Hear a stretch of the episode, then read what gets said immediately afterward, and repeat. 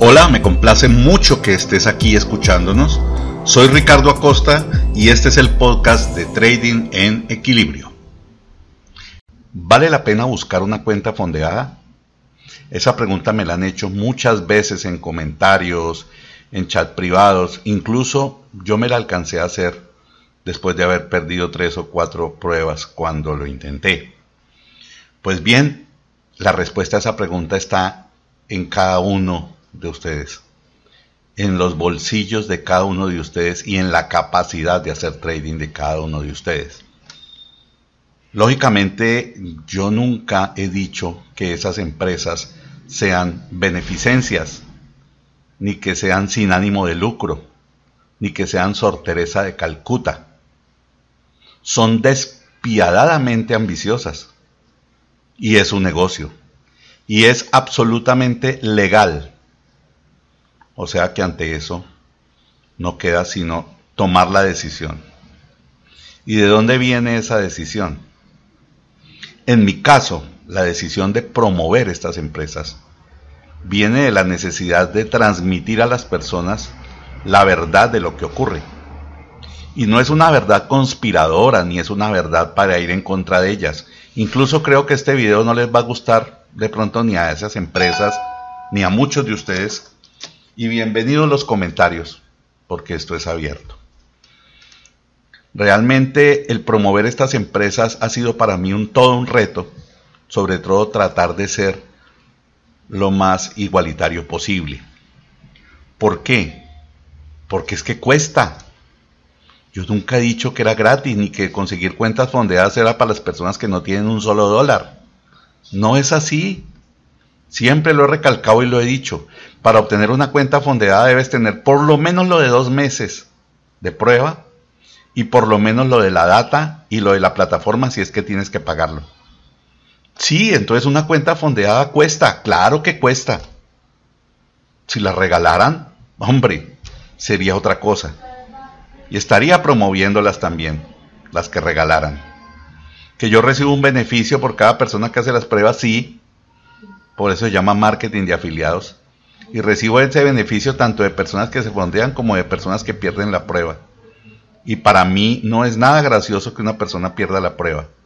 Incluso me han preguntado personas que pierden la prueba que si les aconsejo volver a intentarlo, les digo no. Prepárense. Busquen un mercado en el cual puedan operar sin invertir tanto dinero lo he sido y lo he hecho así. Y muchas personas pueden confirmarlo en los comentarios. Porque es que 20 dólares que me gano por ingreso de afiliados no corresponden a una cifra con la cual yo pudiera vivir. Eso los hago para sostener el proyecto de trading en equilibrio. Ahora bien, hablando de costos de conseguir una prueba o una cuenta fondeada, estaríamos hablando más o menos de unos 500 dólares. Listo. Si te gusta tanto el mercado de futuros, ve y abre una cuenta de futuros real con 500 dólares. A ver qué haces con ella. Empezando que el margen mínimo para operar un solo contrato es de 500 dólares. Por lo menos en NinjaTrader brokeraje. Ahora, paga la data. No es data profesional, no vale 105 dólares, pero no deja de costar. Ah, y paga la plataforma. No se te olvide que tienes que pagar la plataforma. Entonces yo creo que ni con 800 ni con 1000 dólares te alcanzaría. Si operas un contrato y pierdes 50 dólares, ya no vas a poder operar más.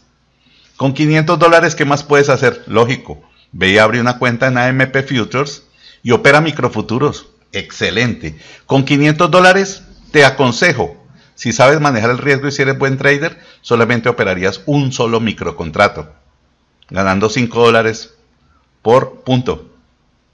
Con esos 500 dólares te aconsejo que vayas a Forex. Abras una cuenta de Forex o compres una cuenta de CFDs, que esas no tienen pruebas. Compra una cuenta de CFDs y opera con un poder de compra de 14 mil dólares.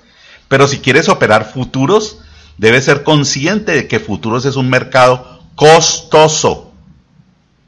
Por lo cual, si quieres una cuenta fondeada en futuros, vas a tener que pagar por ella.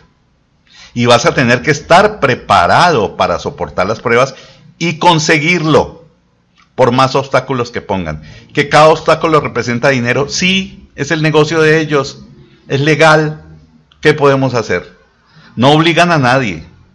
Ve con tu dinero y abre la cuenta donde quieras, opera donde quieras, mételos en la lotería, haz lo que quieras. Pero no te quejes. No lo hagas. Nadie te obliga a hacerlo. Absolutamente nadie te obliga a hacerlo.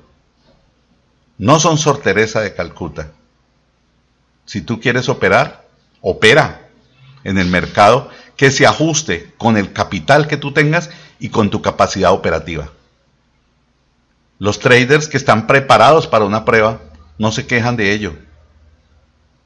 Solamente vencen todos los obstáculos y lo logran. Los que no, no. Es lo que me da a mí a veces eh, pesar y a veces se sienten hasta culpable de estar promoviendo esto, de que personas con una semana, con un mes de conocimiento de futuros, de una vez entran a unas pruebas. Y eso no debe ser así. Tienen que estar preparados. No sabré si de alguna manera estas empresas inventan otra barrera para seguir ganando con las pruebas y hacer más difícil conseguir la cuenta fondeada. No lo sé. No lo puedo garantizar. Entonces simplemente lo que hago es mostrar lo que hay. Y cada uno de ustedes decide si tomar la oferta, si entrar en esta empresa o no, irse con su dinero a otro lado. Esto es libre mercado. Entonces, para los que quieran, debajo del video les dejo los enlaces de Air to Trade, de UProfit y de Topset Trader para que puedan entrar en las pruebas de futuros. Sigan haciendo trading en equilibrio. Hasta pronto. Chao.